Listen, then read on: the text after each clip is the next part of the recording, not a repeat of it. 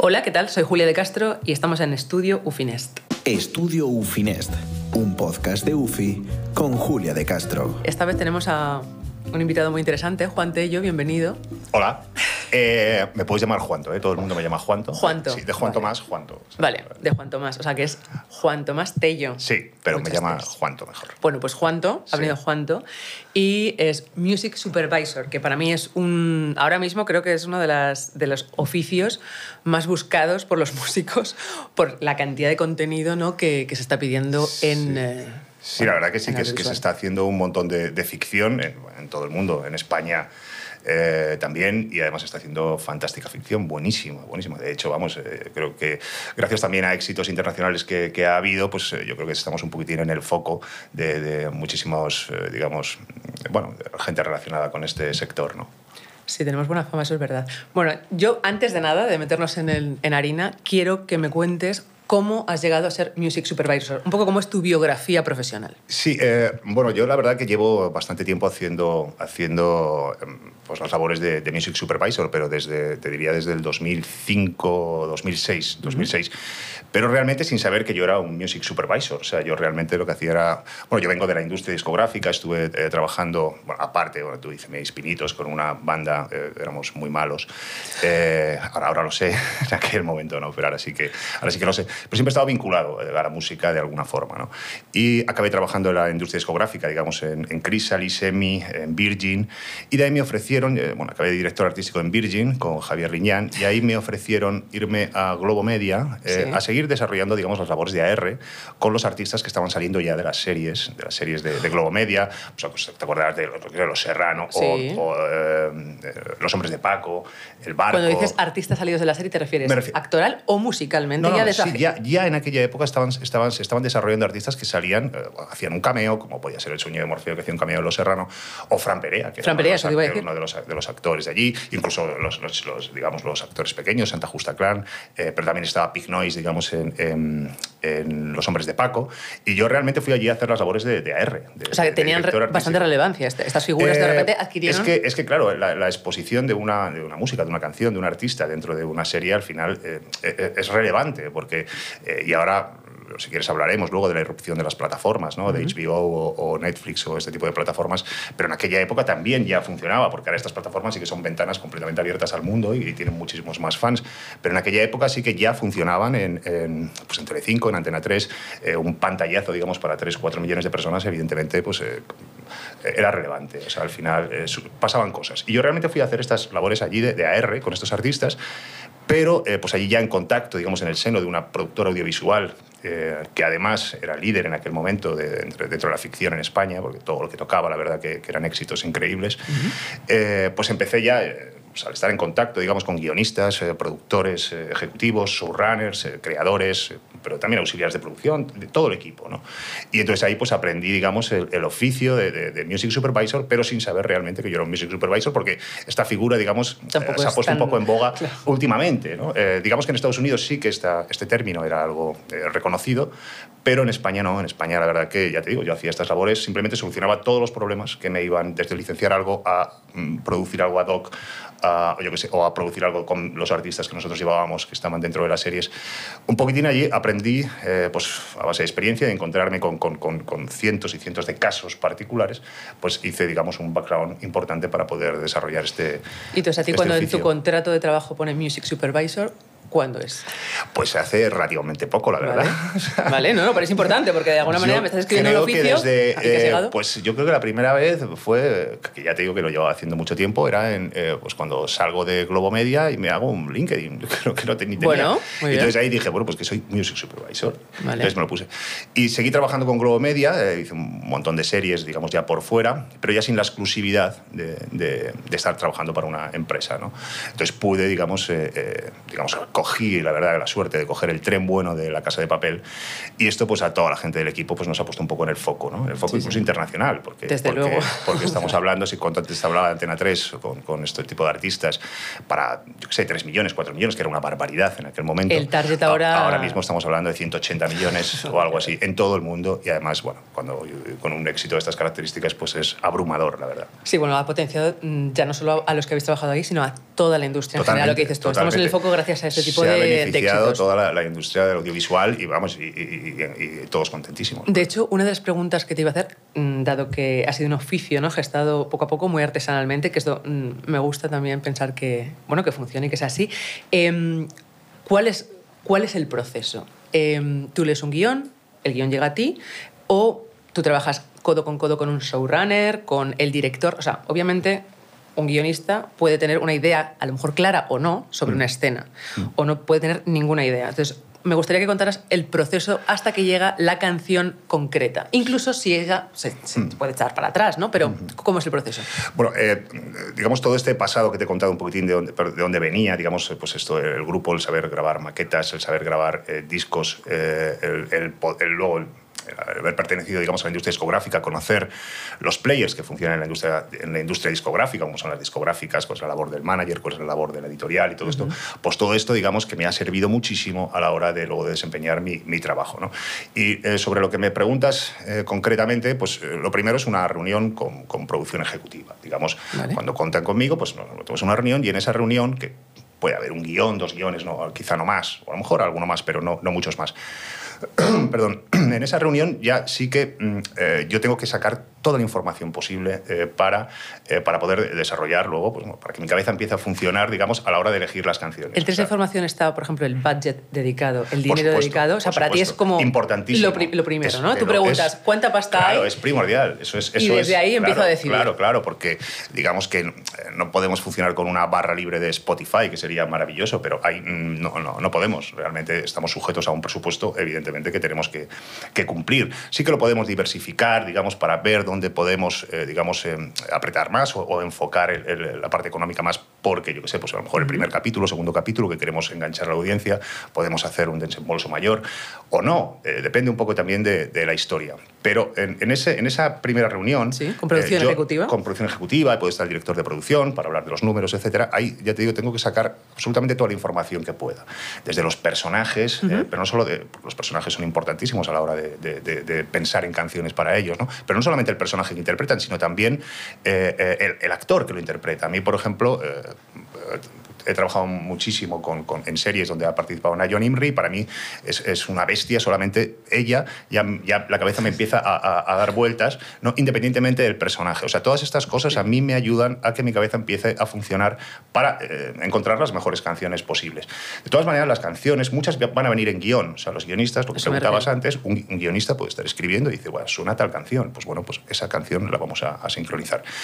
Pero podría ser que pusiera, pues suena reggaetón. Entonces, pues bueno, pues ahí está más abierto. Vale. Y luego a la hora de la selección de las canciones, evidentemente la responsabilidad de que todo eh, llegue a buen puerto es, es del supervisor musical, pero cualquiera del equipo puede, tener una idea genial, porque música sabemos todos. eh, ¿no? Entonces, Sí, sí.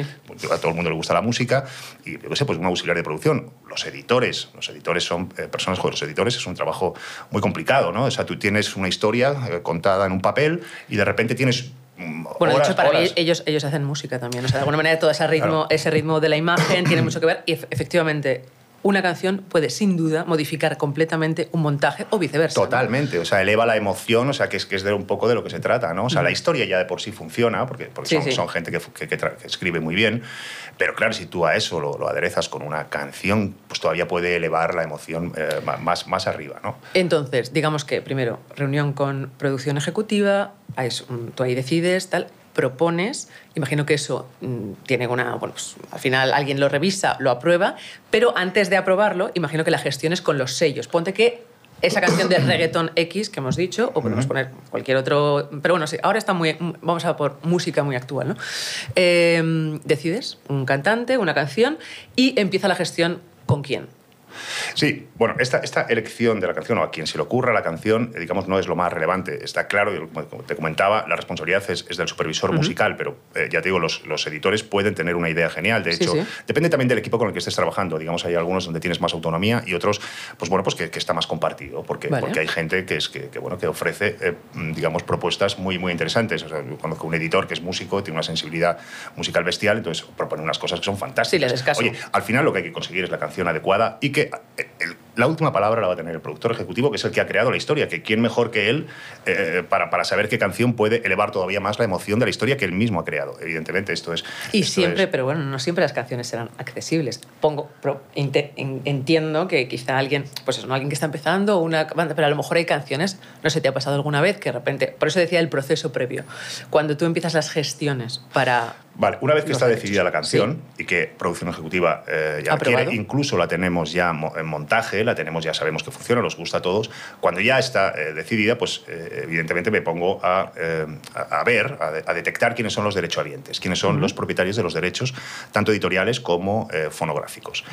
Bueno, esto pues al final, digamos, la experiencia te, te- te, te lo hace más fácil que a otros, digamos, encontrar con quién tienes que hablar, porque hay veces que, que es complicado, depende de la canción, eh, y nada, pues te pones a hablar, digamos, con editoriales, por la parte editorial, que a veces se puede complicar, porque puede ser que una canción tenga cinco o seis autores, ¿no? Y más ahora si hablamos del género urbano, que yo creo que cualquiera que pasa por allí eh, pi- pilla un royalty, porque es que es alucinante, ¿no? Son y tienen que, todo, o sea, todos, evidentemente, para que contemos el proceso, porque este, eh, bueno, los- las- los- estamos un poco enfocando el programa a gente que quiere eh, acceder, por ejemplo, a, a propuestas para ti, ¿no? O sea, como esa gestión... Ponte que en esa canción de reggaetón que hemos elegido es alguien desconocido y son cinco autores. El proceso es que tienes que... Los cinco autores... Tengo que hablar con. Tengo que. Tengo que, que- que yo al final lo que necesito es una licencia o varias, dependiendo si son varios autores, porque puede ser que los autores tengan a lo mejor un contrato en vigor con diferentes editoriales. Entonces Sí. tengo que cerrarlo con las diferentes editoriales. Al final, yo lo que tengo que tener es la, la autorización del 100% de la obra editorial. ¿Sabes? Si uno tiene un 5%, otro un 10%, tal, tal, pues tengo que ir acumulando el 100%. Puede ser que sea solo un autor, hay muchas veces que es más fácil, que Hombre, solamente claro. es un autor y yo qué sé, pues, pues este es el autor, ya está, tiene una editorial y punto, cierra solamente un contrato, pero puedes, se te puede complicar. Vale. En el caso del máster es diferente, porque el máster lo normal es que sea una, una, un- una productora fonográfica, digamos una discográfica, la que eh, ostente la facultad de poder eh, licenciar esos, esos derechos fonográficos. Aunque puede haber casos también donde, yo qué sé, pues eh, ciertas, ciertas obras, a lo mejor, eh, pues yo qué sé, para UK y el resto del mundo lo lleva una mayor y para Estados Unidos y Canadá lo lleva otra. Pero bueno, son las menos. Al final tienes que, eh, tienes que llegar a encontrar el 100% de los derechos eh, de, de un lado y de O sea, a otro. veces es un rompecabezas eh, Sí, hay veces que se complica. sí. vale. Y bueno, no, por, por- por poner ejemplos concretos, ¿no? que, que puede ser eh, y personales tuyos, em, ¿cuál ha sido la, la canción menos esperada y más fácil para ti? por lo que sea, por compleja, y el contrario, ¿no? Como aparentemente una canción relativamente sencilla que se ha complejizado mucho el proceso, ¿no? Para, para, para tener dos puntos de vista. Eh, bueno, ahí, eh, al final la, eh, lo que hablabas antes también, yo lo que intento también es combinar, digamos, un catálogo, digamos, eh, eh, descubierto, digamos, para, para todo el público, ¿no? donde a lo mejor los, los fees van a ser eh, superiores, pero también lo compagino, lo hablamos antes del presupuesto, lo Sí. intento equilibrar con artistas más en desarrollo o más por descubrir, ¿no? o, o de sellos independientes. ¿no? Yo com- com- combino muy bien estos dos mundos para, para tener, digamos, la mejor calidad, porque también trabajamos con librerías, pero no es lo mismo una librería que, digamos, que, que, digamos, que una producción grabada por, por un, yo qué sé, por, por gente que, que tiene talento, ¿no? O sea, no es que digo que no digo que las librerías no tengan talento, pero, Sí, pero pero, pero, desde luego más ahí único, hay, ¿no? cuando hay una R detrás, cuando hay un- un- una R además con talento, cuando hay un artista con talento y lo ficha y no sé qué, pues evidentemente, y además eligen un productor eh, interesante, etcétera, pues todas estas cosas al final eh, pues funcionan en la calidad, ¿no? Van, eh, Sí, un proyecto más personal se al final lo hace sí, también como claro, más único, ¿no? Lo hace más único y evidentemente esto es mucho más agradecido de sincronizar que músicas eh, de librerías, ¿no? O sea, es... pues, Sí, sí. No, y eh, bueno, un poco te decía eso, ¿qué, qué canciones? ¿no? Por, por- Sí, perdona, que he es, ido, es muy, sí. no, es muy interesante como las cosas específicas porque además ayudan mucho como también a, a- a cristalizar ¿no? y a entender sobre todo que, de qué estamos hablando. Bueno, hay veces que las canciones se atascan a la hora de, de elegirlas. Por eso te digo que hay, en, det- en determinados equipos hay, gente, hay mucha gente, los editores o, o cualquiera, un director, evidentemente un director de un capítulo Sí. es una voz muy autorizada para, para decir qué canción quiere. ¿no? Al final el presupuesto manda y al final el productor ejecutivo es, ya te digo, el creador, el showrunner, es el que va a decidir. Entonces, ¿qué canción puede ser una canción fácil? Pues para mí la canción fácil es la que está en guion, quiero decir que no hay que buscarla. Y Sí. si esa eh, pues es una canción que ya funciona, es verdad que muchas veces las canciones que hay en guion eh, puede ser que luego cuando las metes en montaje no funcionan. funcionan. O sea, lo, que en el, lo que en el papel funciona, luego en, en montaje no funciona. Esto puede pasar. Pero cuando encaja, eh, y me estoy acordando ahora mismo que la, la comento en muchas charlas, en muchas cosas, que es la canción de Cuando suba la marea de Amaral, que se sincronizó en la casa de papel. Esta canción venía en guion.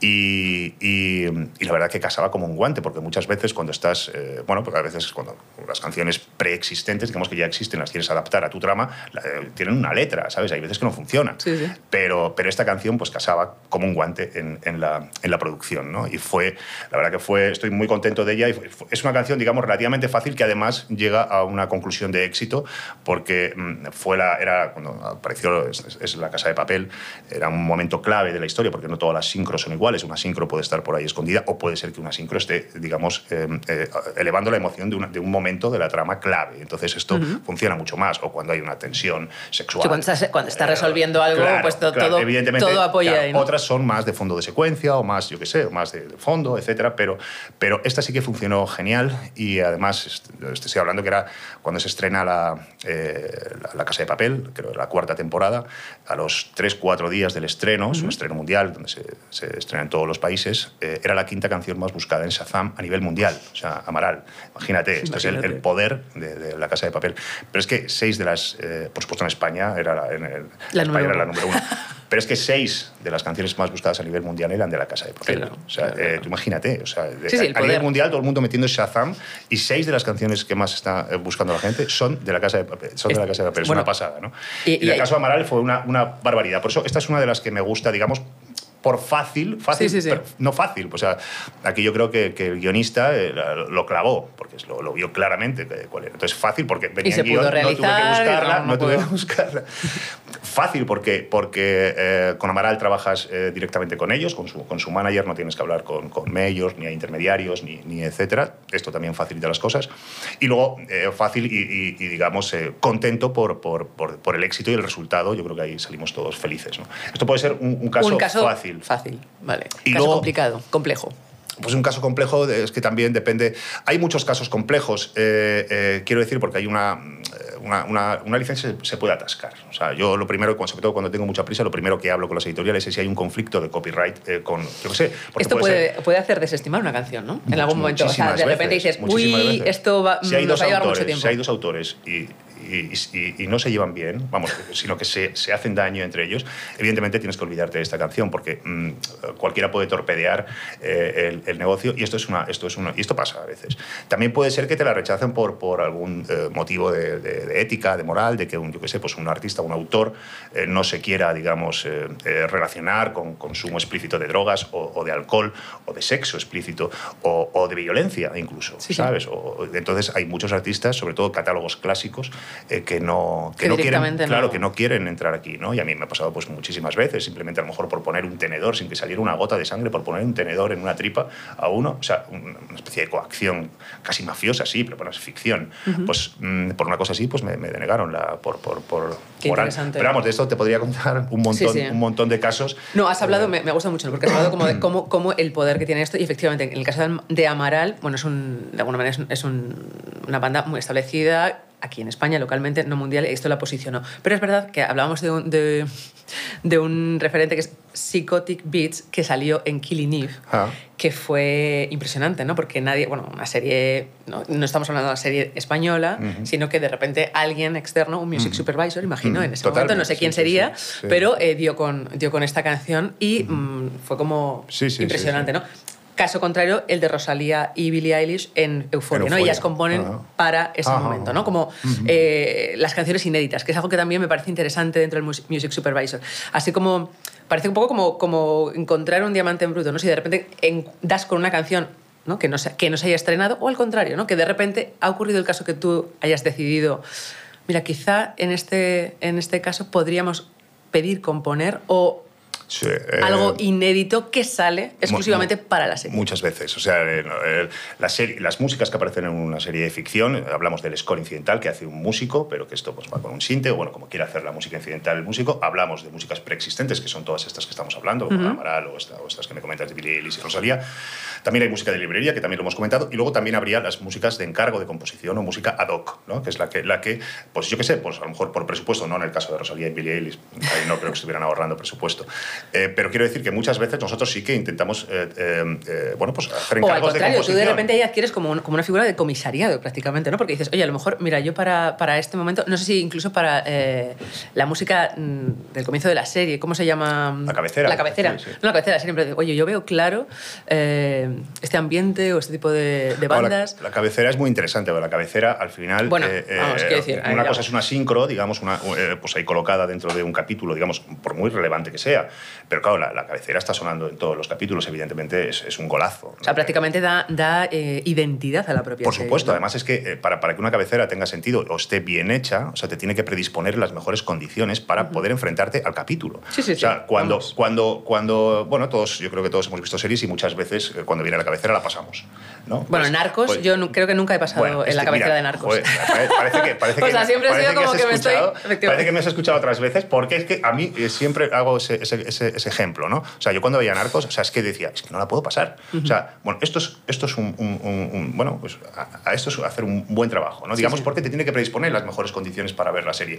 Y si la canción coincide, o sea, tiene que ver, digamos, con, con- con el mundo, con el ADN de la serie, evidentemente has, has acertado. ¿no? Y la pregunta es, entonces, ¿en algún momento eh, en estos años que has trabajado ya como music supervisor, eh, has encargado alguna canción? Sí, muchísimas veces. o sea, ¿Y ha funcionado de repente como...? Sí, muchísimas veces. A veces, eh, bueno, a veces lo haces eh, también por un tema eh, de presupuesto, porque evidentemente... O sea, que es más barato esto.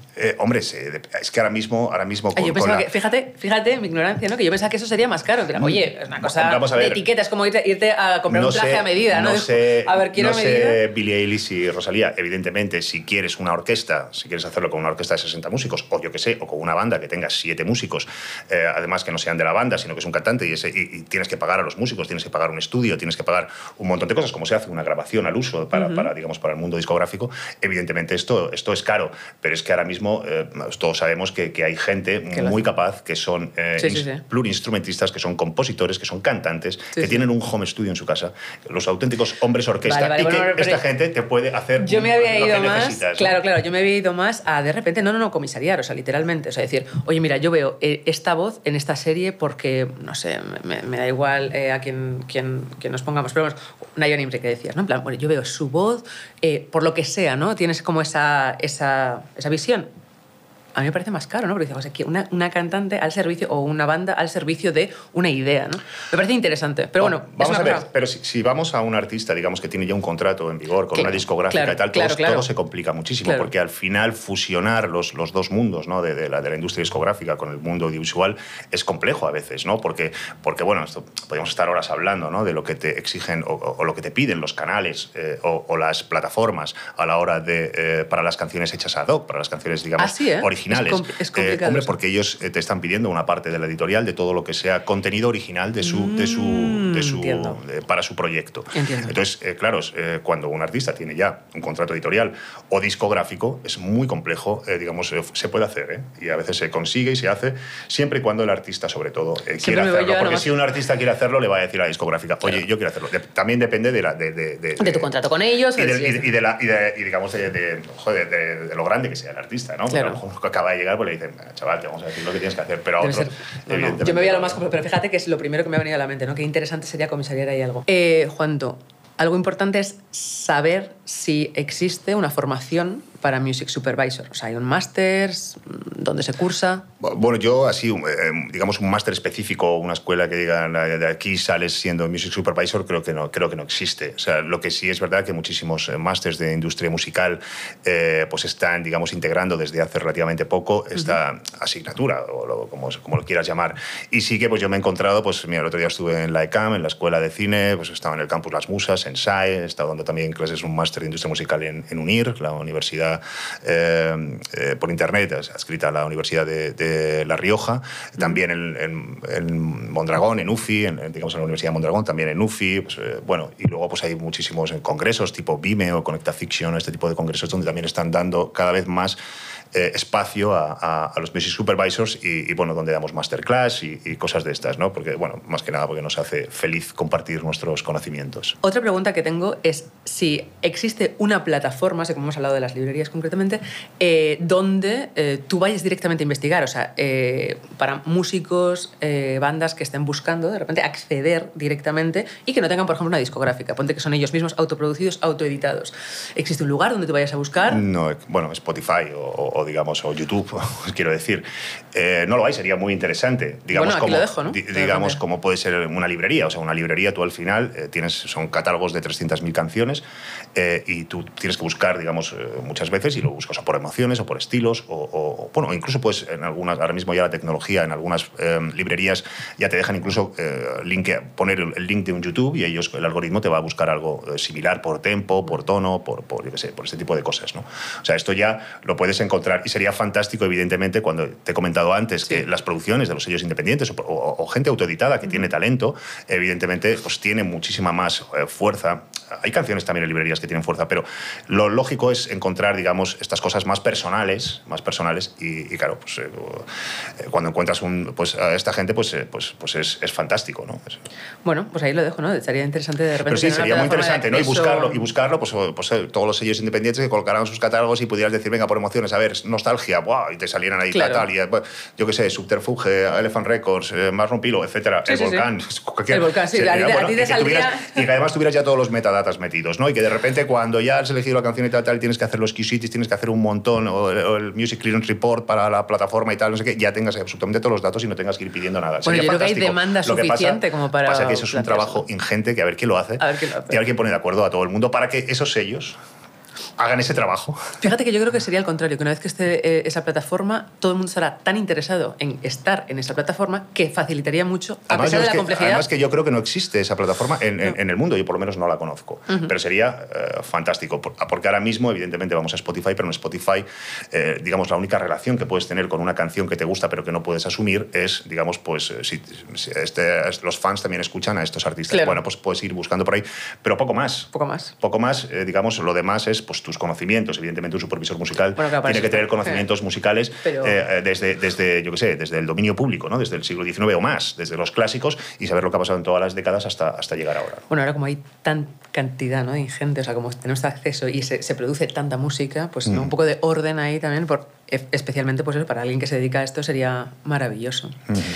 Bueno, ¿y qué sugerencia le darías a una banda que está empezando eh, que consideres imprescindible? ¿no? ¿Cuál sería un consejo que tú, eh, en este momento, desde tu oficio? Eh, Bueno, yo, eh, mi, mi consejo para una banda que esté empezando, primero que se divierta y que, que se lo pase Pues sí, bien, claro, ¿no? por y, que, supuesto. y que intente, pues bueno, eh, eh, pues bueno, eh, intente coger, eh, digamos, las oportunidades que, que- que se encuentran en la vida, pues para, para vivir de esto, que, que supongo que sería lo más O sea, maravilloso. ¿hay algún ¿no? o sea, el- un consejo que darías eh, de, de acceso, ¿no? Desde tu posición es, oye, mm, siempre estar en, pues en Spotify, ¿no? Ponte. Esto, Por esto es- supuesto. Esto es, sí, sí, eh, si no sí, eres, invisible, ¿no? Sí, sí, sí. En o en YouTube. YouTube, Sí, o- sí. vale. Yo ahora, bueno, todo ha cambiado mucho.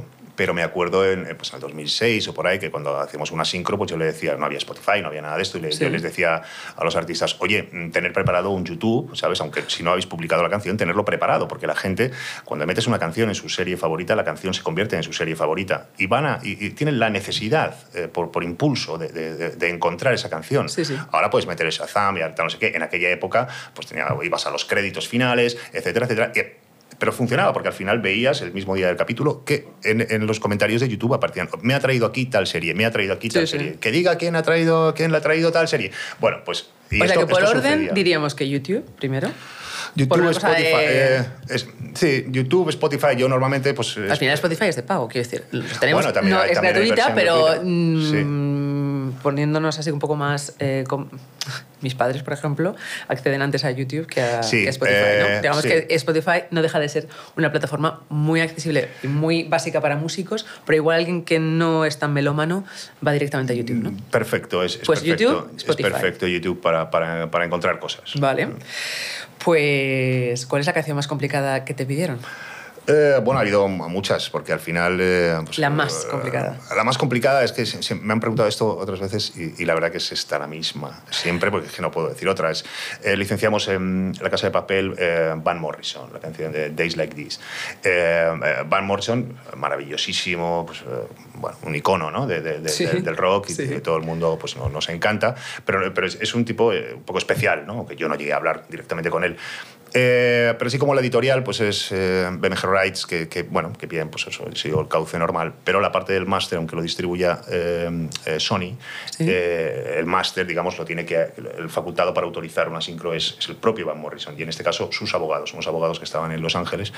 Y no fue nada fácil negociar con ellos porque eran, digamos, un, pues un despacho de abogados potente. Bueno, llevan a Van Morrison, imagínate.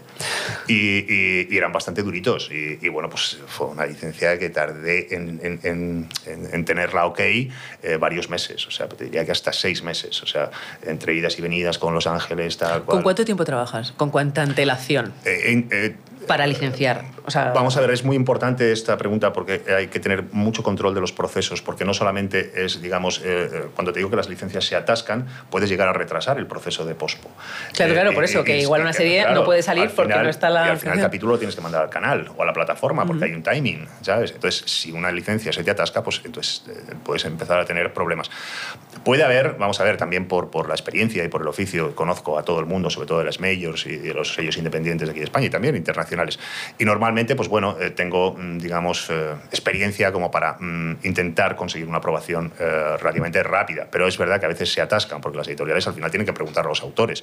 Y si además el repertorio owner de esa obra es eh, Sony eh, Latin, pues yo que sé, o en Estados Unidos, pues al final Sony España va a tener que preguntar a Sony Latin, Sony Latin va a llamar al autor, el autor le va a decir no sé qué, este va a volver a llamar a Sony España. Es decir, que hay un recorrido eh, que, que- en el cual en algún momento de la cadena se puede... Se puede y esto es un estrés, porque si... si porque parar un proceso de, de pospo es carísimo, las, las salas cuestan una pasta. Entonces, claro, es- eh, aparte que, no, no sé, intentas siempre estar prevenido para que estas cosas no sucedan, pero hay, hay veces que, que es que no puedes hacer nada, ¿sabes? Sí, sí. Y, y- o yo qué sé, o la, hablamos antes de las canciones que aparecían en guion, que luego crees que lo tienes todo hecho y de repente llega el momento y dices, ah, pues no funciona, pues tienes mucho menos tiempo para buscar otra canción que funcione en ese sitio tal, y ahí empieza un estrés bastante importante porque al final tú tienes que garantizar a la productora audiovisual, tienes que darle las garantías suficientes como que esa canción, eh, que es un contenido que pertenece a terceros, lo tienes que incluir, lo quieren, lo tienes que incluir en tu producción, por lo tanto tiene que estar todo eh, clear. Sí, sí, sí, sí, totalmente. ¿Sabes? Yo me hace mucha gracia porque tengo un gran amigo director. Ya es, es de otra generación, mucho más mayor, y siempre decía que nunca entendía por qué eh, se paga por poner la canción en una radio y se cobra por eh, ponerla en, un- en una televisión, ¿no? Cuando al final dices, bueno, Mm. si tienes mucha, si tú pagas a una radio porque quieres que se escuche tu tema, no sería, eh, bueno, mm, igual. eh, Bueno, esto es un... Esto, Esto es un temazo que no, no, es, abierto un abierto una vereda, pero es que a mí cuando me lo, cuando me lo dijo, estoy hablando de un un amigo que tiene importante. 80 años ya, ¿eh? Eh. Y yo me quedé, no, no supe contestarle, dije, bueno, mm, el público de la radio es más... con- Digo, la verdad es que no sé, no sé responder. Bueno, al final es que eh, la radio al final, bueno, pues es un... Bueno, pues tú pones canciones y, y las están escuchando la gente y, bueno, cobrarán por la comunicación pública, por bueno, los derechos que, que- estén asociados a, la difusión de las obras. Y en el caso de, de un proyecto audiovisual tiene una cierta peculiaridad, que al final, cuando una canción se incluye dentro de un proyecto audiovisual, ya no estamos... es- La gente no está escuchando música, es un proyecto audiovisual, es, una, es, una, es un capítulo, es una serie, es una película, o sea, es, ya no es una canción. Entonces, está integrada dentro de ese proyecto, pero, pero Claro. no es- entonces, claro, si tú quieres, tú quieres eh, subir la emoción, digamos, de, de- de- de tu historia eh, con un contenido que pertenece a terceros, evidentemente tienes que llegar a un acuerdo. Claro, claro, pero por eso, que de repente, eh, supuestamente, él, él- él me argumentaba que, bueno, tú como músico estás pagando a una radio, porque quieres que eso suene, Mm. bueno, te lo está haciendo gratis una plataforma, ¿no? Y no tienes que pagarle. Entonces, No. claro, él, se defendía es- como diciendo, ¿cómo voy a pagar yo un- unos derechos? Pues, joder, si, si en realidad estoy haciendo promoción. Sí, esto, bueno, pero- esto claro, aquí digo, hay, es- un debate temazo, enorme, es un, pero... debate que además eh, Pero muy hay- interesante, porque- es, diferente, digamos, que sí que eh, la comunicación pública se paga para los derechos de autor, digamos que cada vez que es una serie eh, se, se pone en televisión, se difunde y tal, pues la comunicación pública genera dinero, Sí, sí. etcétera, Pero etcétera. que igual no cosa que, por ejemplo, en el fonograma eso. no existe. Además, bueno, pues esto ya ha habido, hace poco falló el, el Tribunal de Justicia Europea en un tema que venía de España, además, y, y, bueno, consideraron que no, que, cuando, que, no, que no se debe pagar, digamos, ese, ese, ese tipo de derecho de comunicación pública por, digamos, se paga un fee y punto, ¿sabes? Vale. ¿No? Entonces, porque ya es, digamos, ya estamos hablando de una obra audiovisual, no estamos hablando de una canción.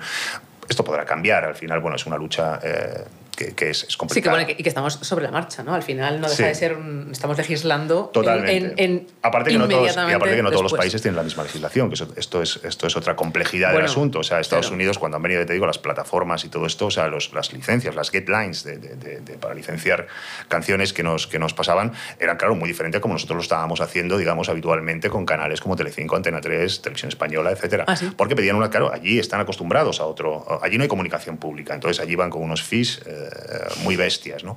En, Estados Unidos. O sea, las leyes son diferentes. Tenían ciertas cláusulas que para ellos es una cosa muy común, pero aquí en España o en otros territorios se ha, eh, bueno, eh, al final parece que todo se va encauzando, pero, pero ha costado muchísimo y está costando entender ciertas cosas que HBO o Netflix te piden, ¿sabes? O Apple te piden, eh, bueno, porque porque claro, son empresas americanas que se rigen por, la por Sí, sí, las que tenéis leyes que poneros de americanas. acuerdo al final. Claro, entonces al final, pues bueno, eh, digamos, compaginar esto en tantísimos territorios es, es muy O difícil. sea, podemos finalizar este programa diciendo que la figura del Music Supervisor está ayudando a homogeneizar Bueno, en la sí, legislación. Bueno, al final no nos queda más remedio. que Quiero final, decir que es que eh, es a través de, si no, si no existieran ¿no? como estas necesidades dentro de las, de las series, eh, no se movería este tipo de legislación. No, Eh, claro. Porque tampoco sí, bueno, habría sí, esa demanda. Sí, sí, lo que pasa es que esto va lentísimo. Esto va, Bueno, va claro. lentísimo. Además, aquí pues es Europa, no sé qué, no sé cuántos. Pero a todo el mundo le interesa, porque al final se agiliza porque Sí, no, la mueve verdad, que, la verdad que evidentemente mueve dinero y mira, hace poco veía eh, los gráficos dentro de la industria discográfica, o sea, cómo iban, pues yo qué sé, eh, digamos las curvas, ¿no? Por dónde iba el CD, por dónde iba el vinilo, por dónde iba el streaming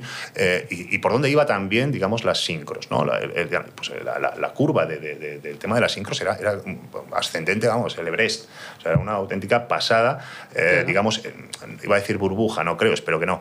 Pero eh, eh, es, es bastante bestia lo que está sucediendo eh, con, con esto. Además, nosotros, aparte que estas canciones, no solo las canciones últimas, pues también tenemos que estar, como te decía, que teníamos que controlar desde el dominio público, también que tenemos que controlar las tendencias, lo que se ha lanzado antes de ayer. ¿no?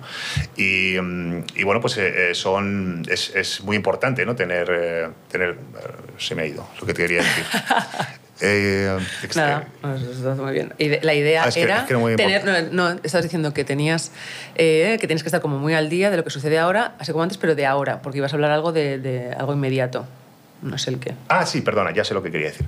Eh, estas canciones, ya te digo, sean eh, lanzadas o publicadas antes de ayer o sean de hace tres o cuatro décadas, lo que hacemos a las que son lanzadas antes de ayer, lo que les estamos dando es un impulso promocional, porque artistas, digamos, independientes o artistas que hagan algún eh, estilo de música, digamos, no, no, no, no tan grande, en España, por ejemplo, ¿qué, qué posibilidades tienen de promoción? Eh, pueden ponerte en Radio 3 la semana del lanzamiento, pero luego son tus redes sociales la única promoción Sí, sí. que, que tienes, ¿no? Claro, porque en radios comerciales quizá no vayas, no vayas a sonar. Entonces las series se convierten en un canal de promoción alternativa bestial para estos artistas noveles, que al final les vas a dar un empujón muy bestia porque lo van a escuchar mucha gente, pero también canciones que estaban olvidadas ya, o canciones, bueno, o no olvidadas, pero que se habían quedado en su momento de la historia, eh, de repente pues, pues tienen otra vida. O sea, tienen, Sí, sí. tienen, eh, tienen otra vida gracias a un- a- al haberse sincronizado dentro de un proyecto de estas características.